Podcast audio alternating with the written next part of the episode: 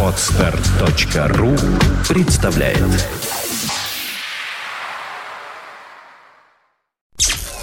Подфм.ру представляет. Music of your choice. Fontanka FM Добрый день, вы слушаете радио Фонтан КФМ в студии Александра Ромашова. И в этот чудесный мартовский предпраздничный день я наконец-то дождалась в гости Илину Арсеньеву, создателя э, музея парфюмерии в Петербурге, а также коллекционера, знатока всех ароматов, каких только возможно. Здравствуйте, Илина. Здравствуйте. В прошлый раз э, наша встреча не удалась. Я совершенно вообще, вот я так редко болею, вдруг заболела, и пришлось вам разговаривать с Александром Цыпиным, но с мужчиной разговаривать э, об ароматах редко, когда получится поговорить. Прекрасная возможность э, поговорить об этом с мужчиной, хоть э, э до одного из мужчин э, что-то интересное донести, а он уже до всех остальных благодаря нашему радио. Возможно, да. Но сегодня хотелось бы как-то поглубже копнуть э, и поговорить вообще о том, что такое работа парфюмера, в чем она заключается, о том, что в России в этом смысле происходит. И начать, наверное, хотелось бы с банального вопроса, который все равно хотела давно задать. Вот запахи бывают разные, вот ароматы. Я вот все время смотрю, когда выпускается какой-то новый аромат, там вот средние нотки, высокие нотки, и шлейфовые, нижние нотки, из чего-то они состоят, и как-то вот аромат раскрывается по-своему. И некоторые из этих ноток как-то совершенно необычным образом действительно раскрываются и влияют, может быть, даже на подсознание человека, на его мироощущение. И есть ведь какие-то из этих вот запахов особых, которые э, помогают создать образ человека, ну, женщины в частности. Mm-hmm. Я слышала, что даже есть вот какие-то особые запахи, которые благодаря которым женщина может казаться или, может быть, даже выглядеть моложе, чем она есть на самом деле. Есть ли такое? Омолаживающих парфюмов не существует.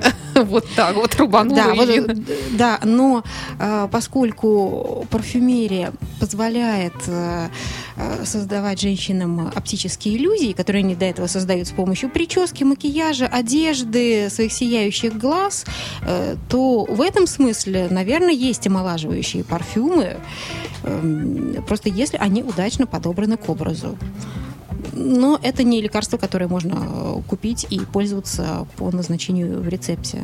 Ну да, безусловно. Я слышала, что как раз вот какие-то из э, цитрусовых ноток, вот грейпфрут в частности, они вот помогают женщине казаться чуть моложе, чем она есть на самом деле. Не, не, а это всегда актуально для нас. Я не соглашусь именно, что да? грейпфрут и цитрусы.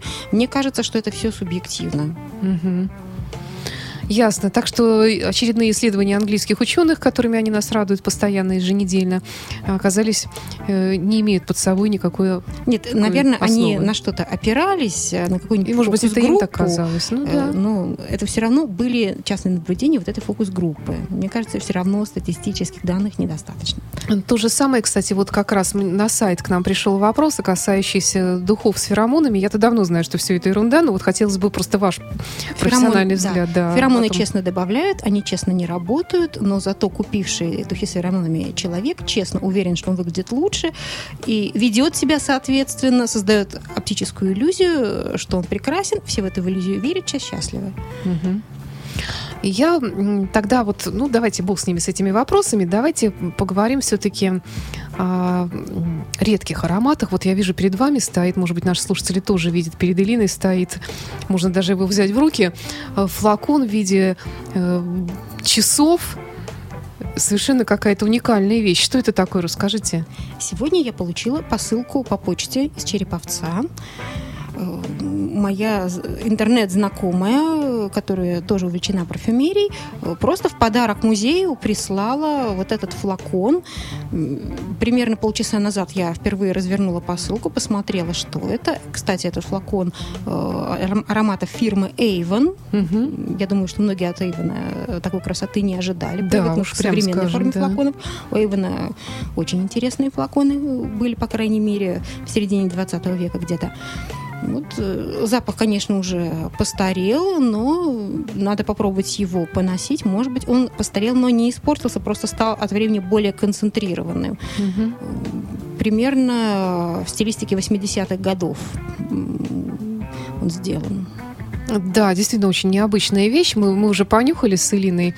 Но, на мой взгляд, он пахнет исключительно натуральными маслами, в отличие от современных, которых, как говорят, очень много искусственных добавляют всяких... Э, Синтетические компоненты да. начали разрабатывать для парфюмерных нужд еще во времена Пушкина. Потом да? был жив. Да, поэтому на начало 20 века уже вся парфюмерия содержала в себе, там, может быть, 50% синтетики, иногда больше, иногда меньше, но в целом около половины. И большинство признанных шедевров 20 века э, стали таковыми именно благодаря синтетическим компонентам. А это же какой-то получается обман. То есть, например, если я вот пахнет масло лимоном, а тут создается какая-то искусственная вещь, которая на самом деле вообще там синтез чего-то там H2 с CO2 там с каким-нибудь, и он э, так раздражает наши э, рецепторы, нюхательные, что нам кажется, что пахнет цитрусом. Ведь по такому же принципу они действуют, или я ошибаюсь? Но это все иллюзия.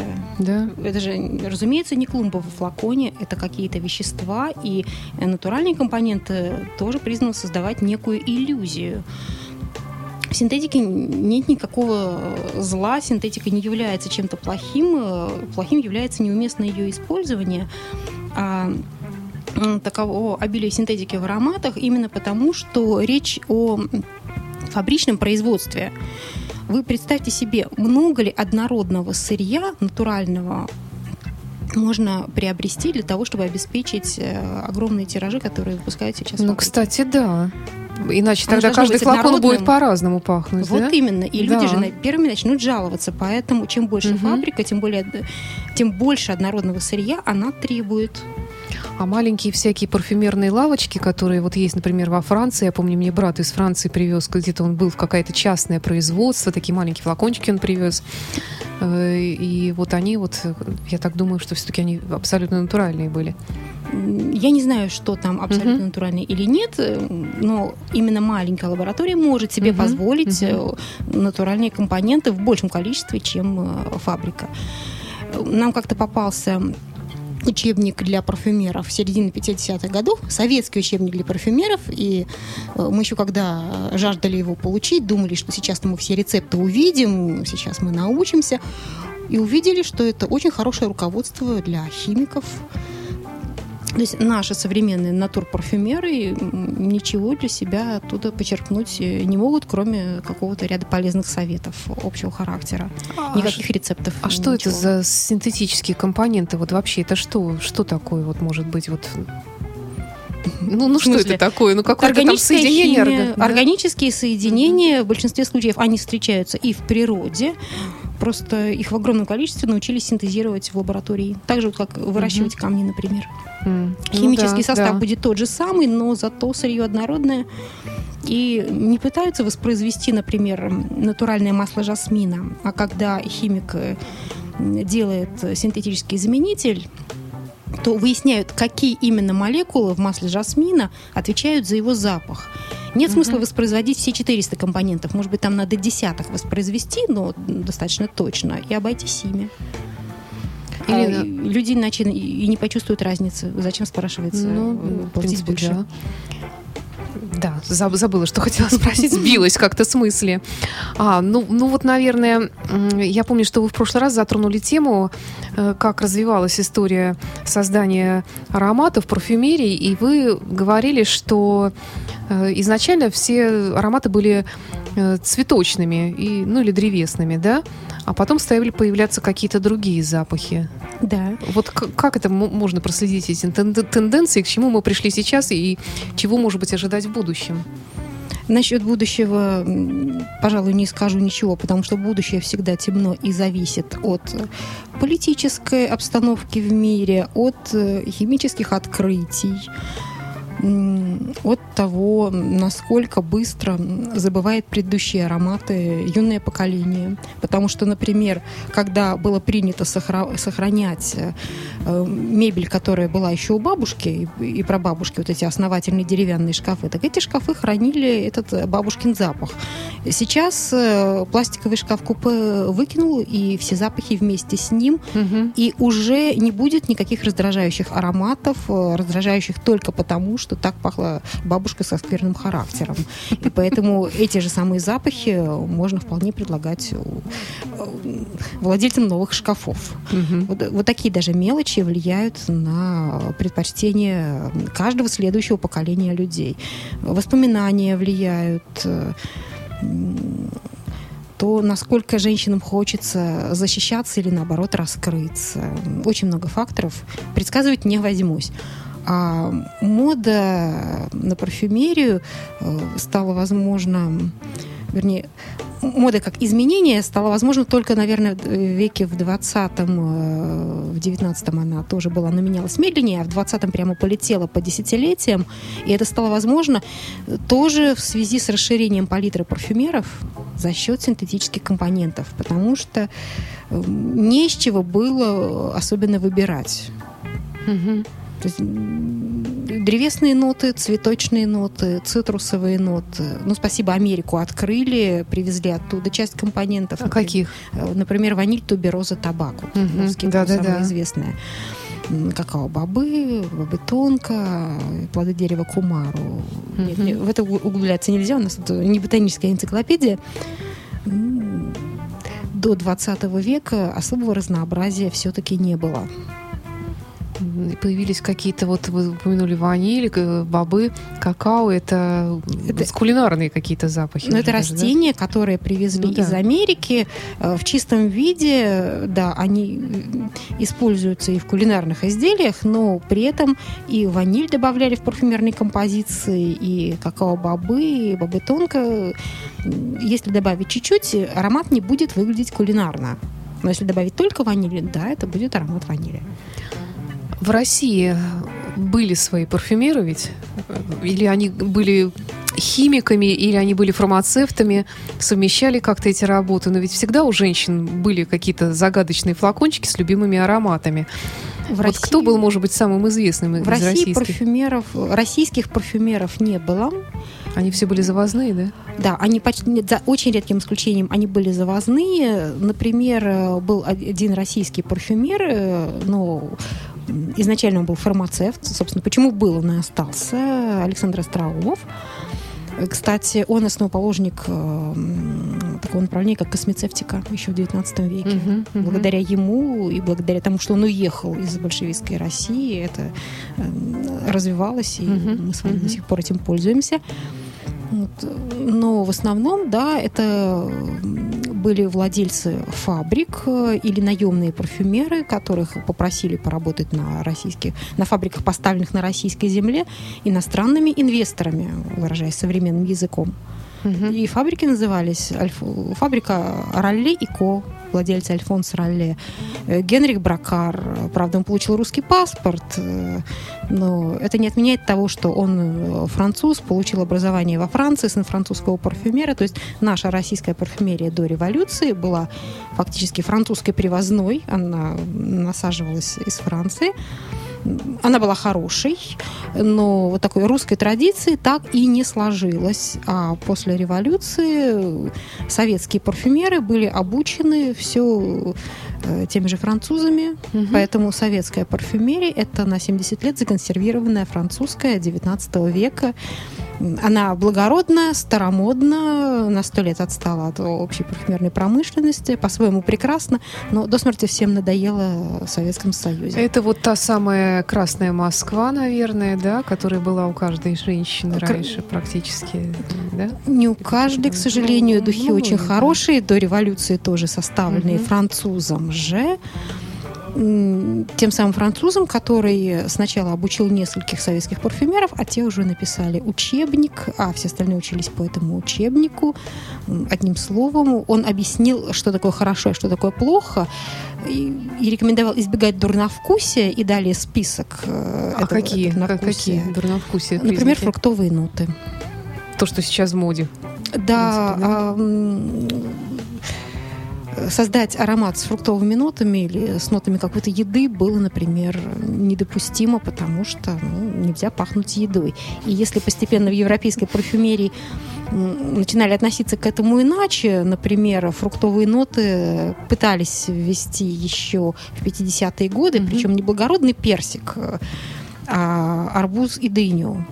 И основательно это прижилось в 90-е годы, то в Советском Союзе еще в 80-е годы, когда последних советских парфюмеров да, обучали и выпускали, их экзаменовали по принципу «составляешь фантазийный аромат, оценка правильный и неправильный». То есть фантазируй, но в узких рамках.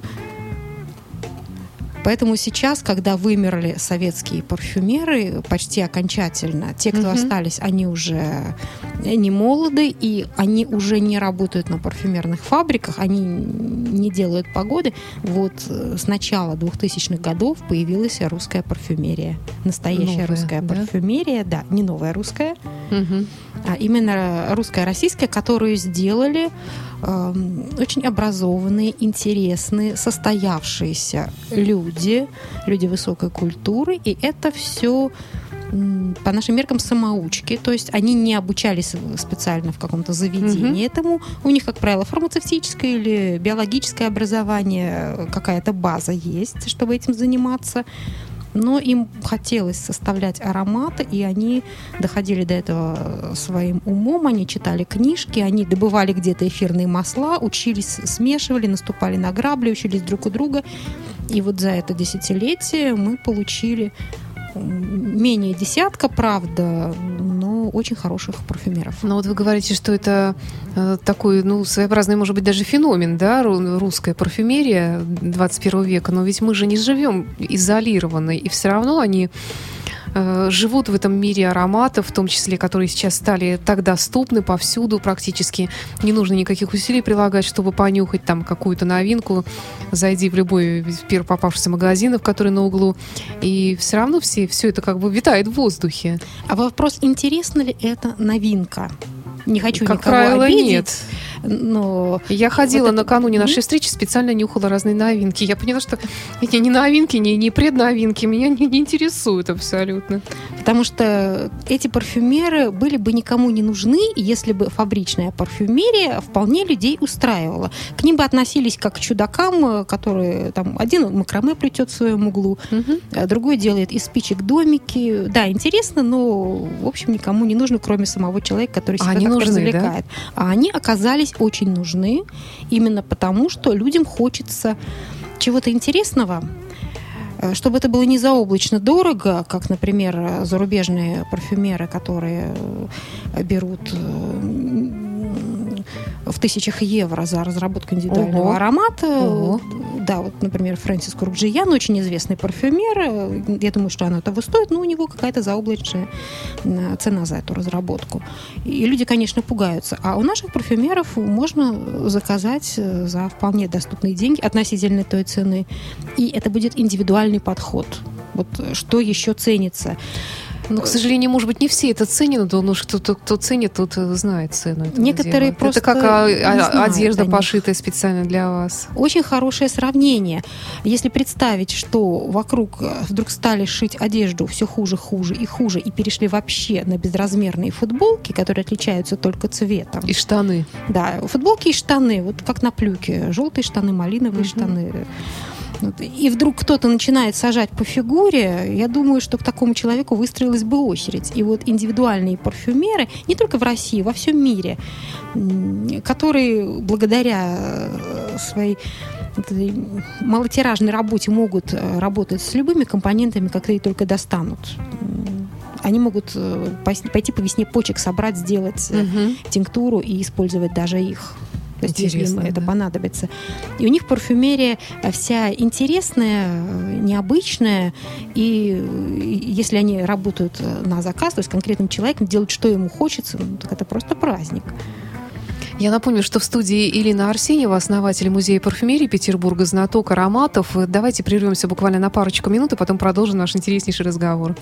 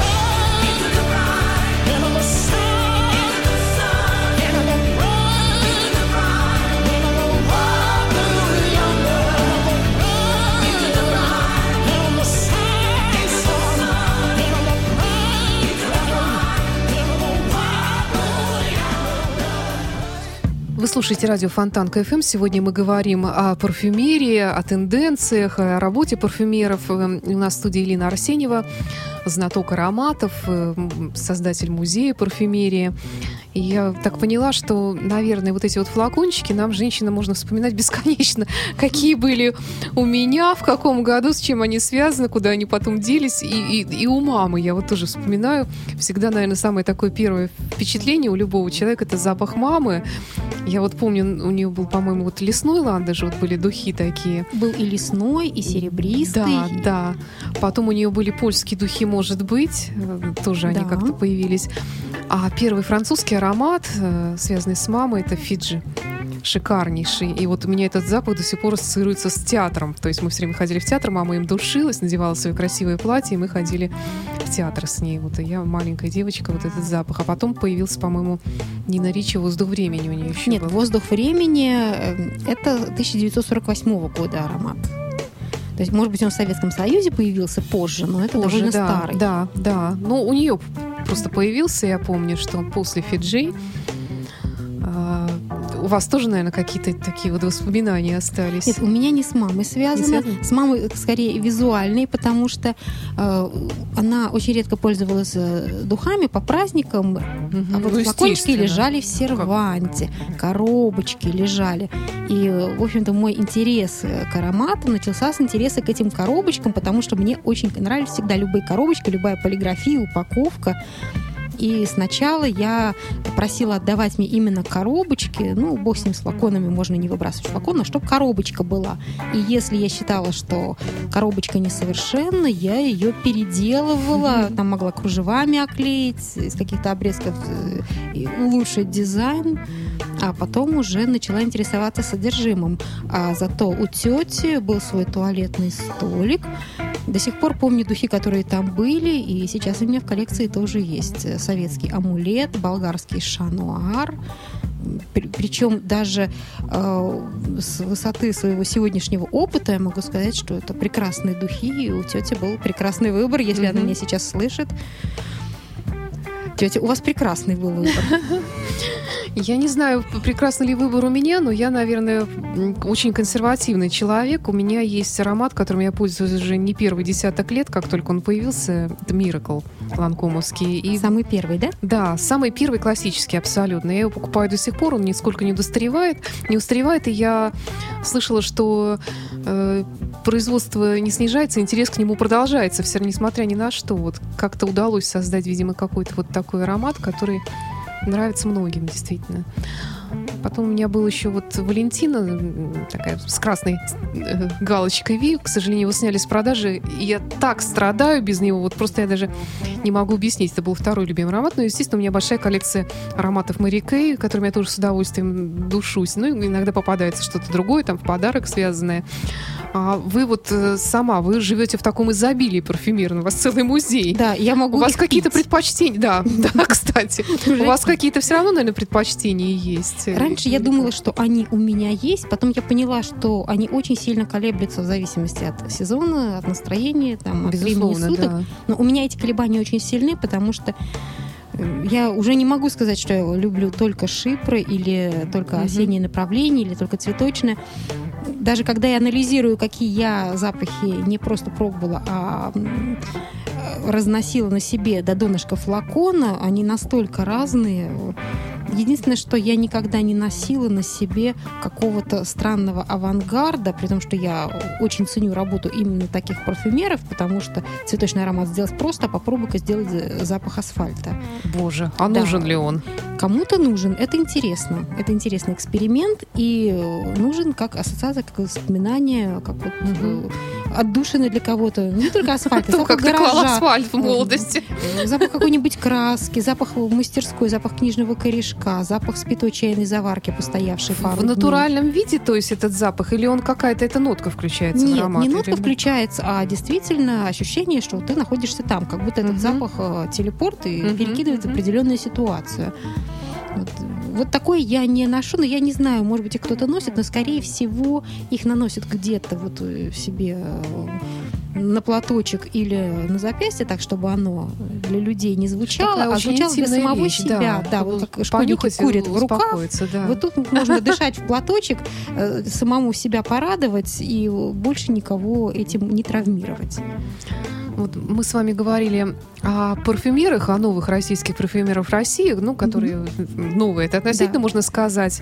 А как вообще можно стать парфюмером? Вот, допустим, для этого нужно какое-то специальное образование или что? Что для этого нужно? Специальное образование... тот- Специальный нос? Я, я понимаю. Тот, кто хочет стать парфюмером, он э, как раз специальное образование получит сам. Иногда ему повезло, и он уже успел эм, получить э, либо химическое, либо фармацевтическое образование. Ну, в общем, там, где э, имеют дело с органической химией. Это помогает. Плюс это очень сильно дисциплинирует, когда человек уже приучен не наливать в немытую посуду что-то новое, когда человек э, не путает пробирки, знает, что горячая колба выглядит так же, как и холодная, и не трогает их руками, когда уже в общем, записывает все до капельки, что он там сделал, чтобы потом не И не нюхает прямо из флакона, как Да, нюхает член, из флакона. да, на уроках химии. Да, то есть у него уже полдела сделано, и он научен усидчивости, внимательности. Вот меня спрашивают, какие качества для парфюмера важны? Усидчивость, внимательность и желание достичь результата, потому что парфюмер не работает э, спонтанно. Смешал и порадовался, что все хорошо. Все хорошо с первого раза практически никогда не бывает. Это смешал, поставил на две недели, а то и на полгода, попробовал результат, понял, что там неправильно. Застрелился? Нет, понял, как подумал, как исправить. Причем составил эту формулу в голове. Сначала всегда надо представлять, что хочешь сделать, и рассчитать это на бумаге. Там и математика, и холодный расчет, э, сплош- сплошное поверение алгебры э, гармонии. А какой-то специальный нос. Помните, был какой-то фильм, по-моему, с Алисой Френдлих и с Да. э, прибалтийским актером, я не помню, нравитесь? по-моему, или Да. Он работал носом, и, и у него от стресса, по-моему, в процессе развода, в общем, это качество исчезло, он очень боялся потерять работу. Э, Нос тренируется. Надо быть Правда? совсем без носом, э, чтобы не смочь стать парфюмером. Но так же, как э, можно стать хорошим му- музыкантом, но не быть композитором. Вот можно Да. хорошо научиться различать запахи, натренировать нос. Но парфюмер — это композитор запахов. Он должен сочинять новое. Вообще уметь сочинять. Поэтому воображение в данном случае важнее нюха. Был такой парфюмер, эм, его звали Жан Карль. Он э, потерял нюх э, последние где-то пять лет жизни, и никто этого не заметил, потому что он писал формулы в голове. И уже под конец жизни э, писал их прямо набело, получалось все хорошо, без переделки. В общем, один из великих парфюмеров 20 века. Кстати, он же автор учебника для парфюмеров, э, первого в мире учебника, потому что вообще-то парфюмеры над своими рецептами тряслись, никто никому их не рассказывал. Это какие-то рецепты каких-то конкретных э, ароматов, вот, над которыми трясутся парфюмеры? Э, Или это как есть что-то общее для создания какой-то тен- Я видела тенденции кусочки этого учебника, он э, на английском языке и на французском. Э, э, Вот эти переведенные кусочки содержали в себе примерно следующий текст. Делаем шипры. Шипровый аромат, а это, шипр — это конструкция, содержит в себе столько-то долей таких-то веществ, столько долей таких, таких, таких. Дальше. Вариативность этого шипра, если мы хотим разных получить. 50 Мгм, вариантов вариативности тоже Ага. с рецептурой, сколько чего нужно добавить, что с чем сочетается. А шипровый, это, вот таблицы. объясните, это что вообще? Э, Вот? Шипровый аромат – это конструкция, которая начинается цитрусовыми нотами с бергамотом. А Дальше срединные ноты могут быть абсолютно любыми. И э, базовые ноты должны обязательно включать э, пачули, ладан, дубовый мох и древесные ноты, и животные ноты. Это немножко мускус, да? Это Не обязательно мускус, может быть цибетин, э, причем животная нота не обязательно будет именно животными компонентами э, создана, можно различными смолами ее изобразить. Мгм. То есть важно создать Это, иллюзию. мне кажется, это скорее мужской вот шипровый, это большей частью мужские ароматы. Да помилуйте. Нет? Э, э, шипры всегда были женскими ароматами. Слово «шипр» — это название острова Кипр, одно из самых распространенных названий для духов в XIX веке. Для женских духов угу. также букеты были. Букет розины, букет ландышей, букет моих грез и шипр был. Например, э, герленовский шипр де Пари датируется 1840 годом. Этих шипров было очень-очень много. А мне просто вы перечислили нотки, там вот древесные такие, такие, мне почему-то возник мох, ассоциация именно с мужчиной. Не Почули. обязательно. Не. Это ассоциация сегодняшнего дня. Угу. В военные годы, например, в начале 20-х годов или в 40-е годы 20 века, э, сами бы не согласились. Да? Да, женщины носили такие ароматы. Кожные, древесные, такие угу. мощные. Более того, и сейчас довольно-таки в моде э, грубый кожаный аромат именно для женщин. И аромат пачули, аромат богатства и денег. Аромат пачули. А еще вообще-то э, это аромат не богатства и денег. Это она не пахнет деньгами. Ну, безусловно, просто да. говорят, просто что это аромат да, богатства да, да. и денег.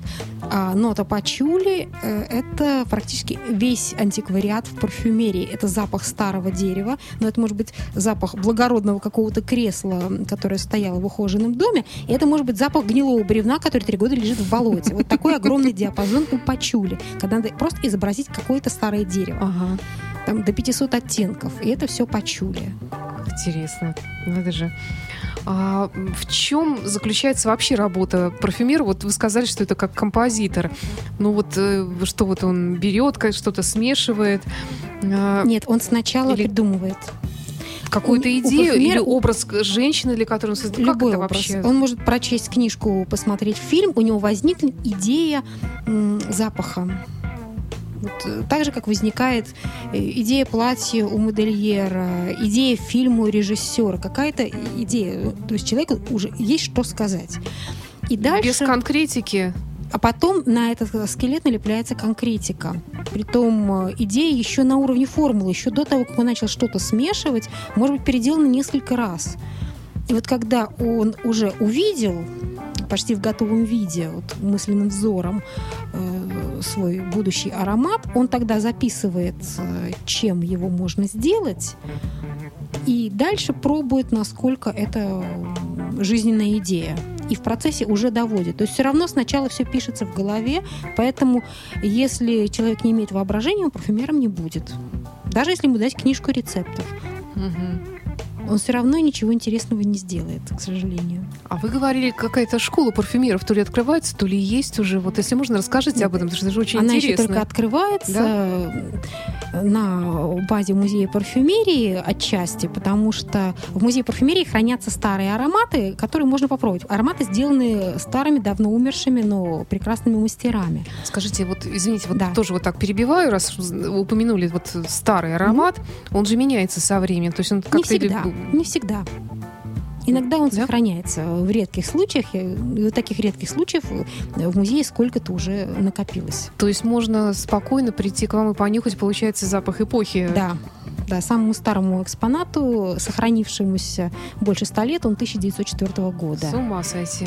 Да. А что он из себя представляет? Флакончик духов. Флакончик духов Лариган Кати вот, угу. того времени. Да, ну, да, да. Вернемся к школе. Да. Просто у нас в Петербурге тоже есть э, так, современный российский парфюмер, натур-парфюмер. Э, так сложилось, что многие из современных вот таких парфюмеров-одиночек работают именно с натуральными веществами.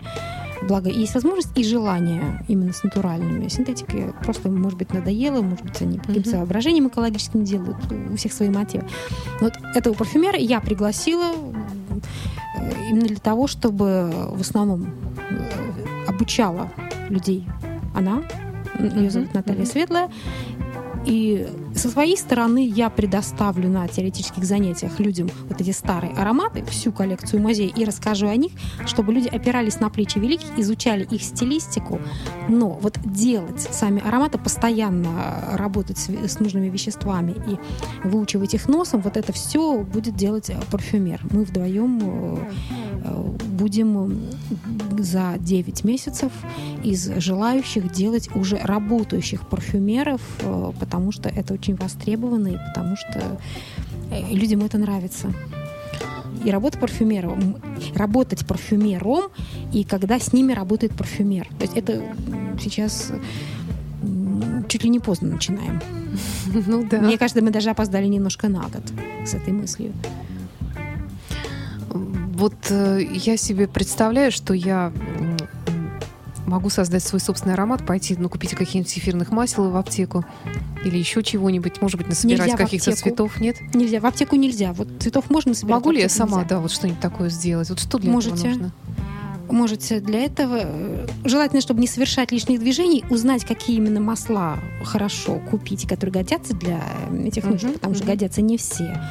На форумах у нас сейчас достаточно информации, потому что да? те же миловары, маловары, те, кто делают э, а, косметику ну да, в домашних да, условиях, да. они уже на все эти грабли наступили, и они предохраняют от этого новичков.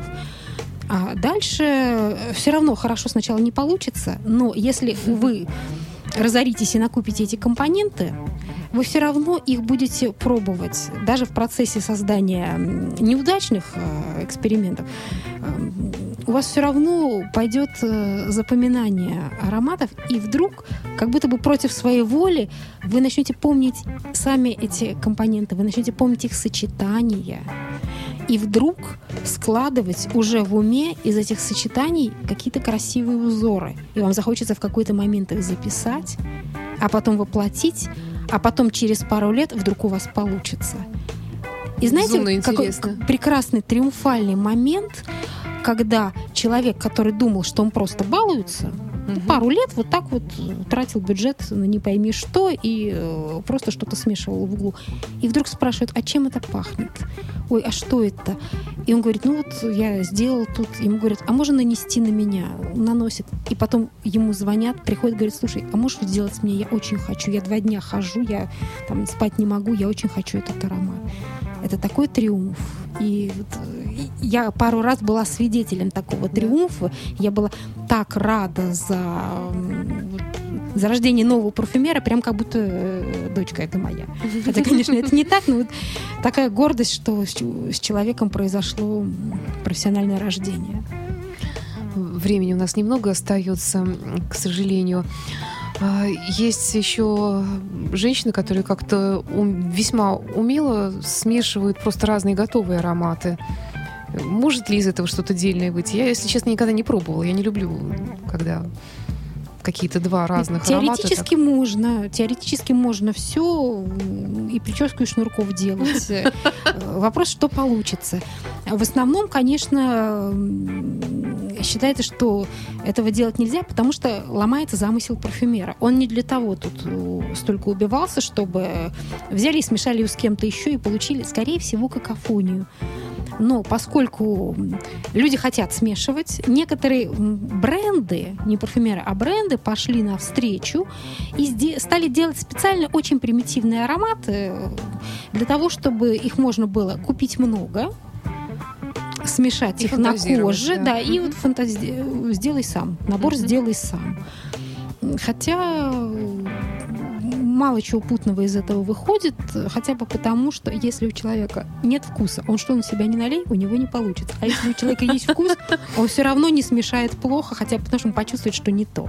Поэкспериментирует и поймет, э, нет, вот это сочетается, а вот все остальные 200 э, вариантов не пойдут есть варианты смешения, когда наносят не рядышком, а просто на разные руки, например, да. или на разные точки, тогда это более щадящий вариант, и удачных вариантов в данном случае больше получится. Угу. Просто статистически. Э, вот еще есть такое понятие, как селективная парфюмерия, есть магазины. Я вот, э, насколько понимаю, это какие-то более редкие ароматы. Что это такое вообще?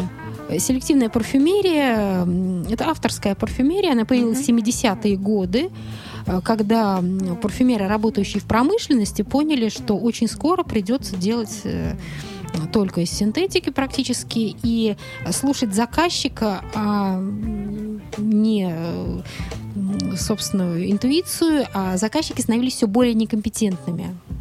И заказчиком уже выступал какое-то юрлицо э, с коллективом во главе, а не творческий человек, не модельер, который обладал собственным вкусом и пониманием, что ему надо.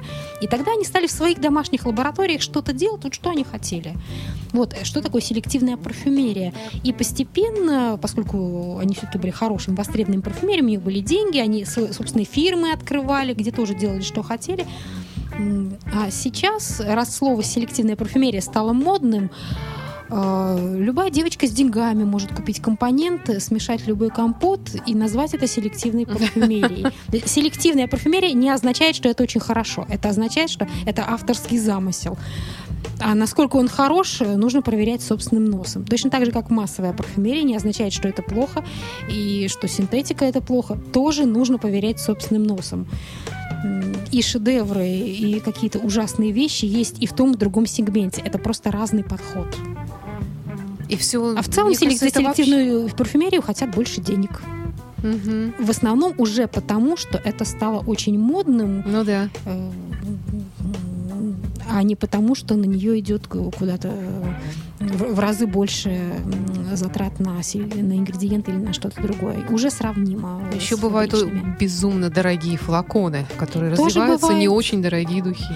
Э, тоже бывает, но тут понятно за что. Флакон прекрасен. Я видела флаконы с настоящим золотым покрытием, флаконы из резного дерева. То есть такие флаконы можно даже пустые покупать за те же самые деньги, и не будет обидно. Э, вот могли бы вы привести пример дурновкусия в плане флаконов из современных известных ароматов? Я даже не могу назвать сам аромат, просто вот эти типовые квадратные флаконы без всякого декора э, с названием, нанесенным поверх краской, вот, э, штамповкой. Вот, мне кажется, это пример дурновкусия. Ну, вот Миракл, он, он, кстати, он обычный, он абсолютно прямоугольный флакончик, но содержимое. Нет, э, ну там же и пробочка. Ну, когда вот э, это выглядит химической посудой без попытки какого-то декора. Вот мне кажется, это дурновкусие. Угу.